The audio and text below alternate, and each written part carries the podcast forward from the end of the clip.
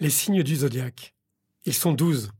Du 1er janvier au 31 décembre, ils se partagent les saisons, comme on se partagerait les rôles dans une pièce de théâtre. Mais là, il s'agit du théâtre de la vie. Les douze signes sont le reflet de la vie, les acteurs de la vie.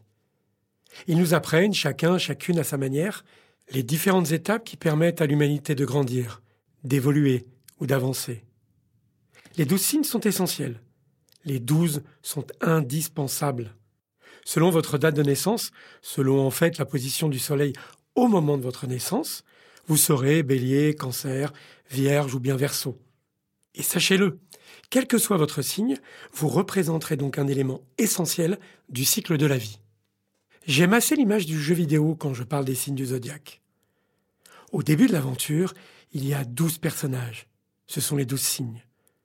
Douze aventurières, douze aventuriers qui ont tous un rôle à jouer pour que l'aventure ait lieu.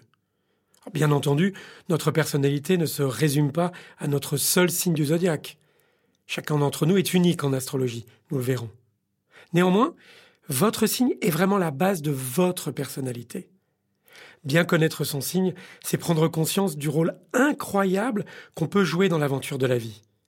Accepter ses talents, mais aussi ses faiblesses, c'est vivre en partant de ce que l'on est.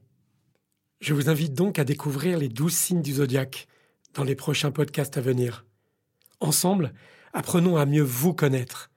Et n'oubliez pas, heureusement que vous existez.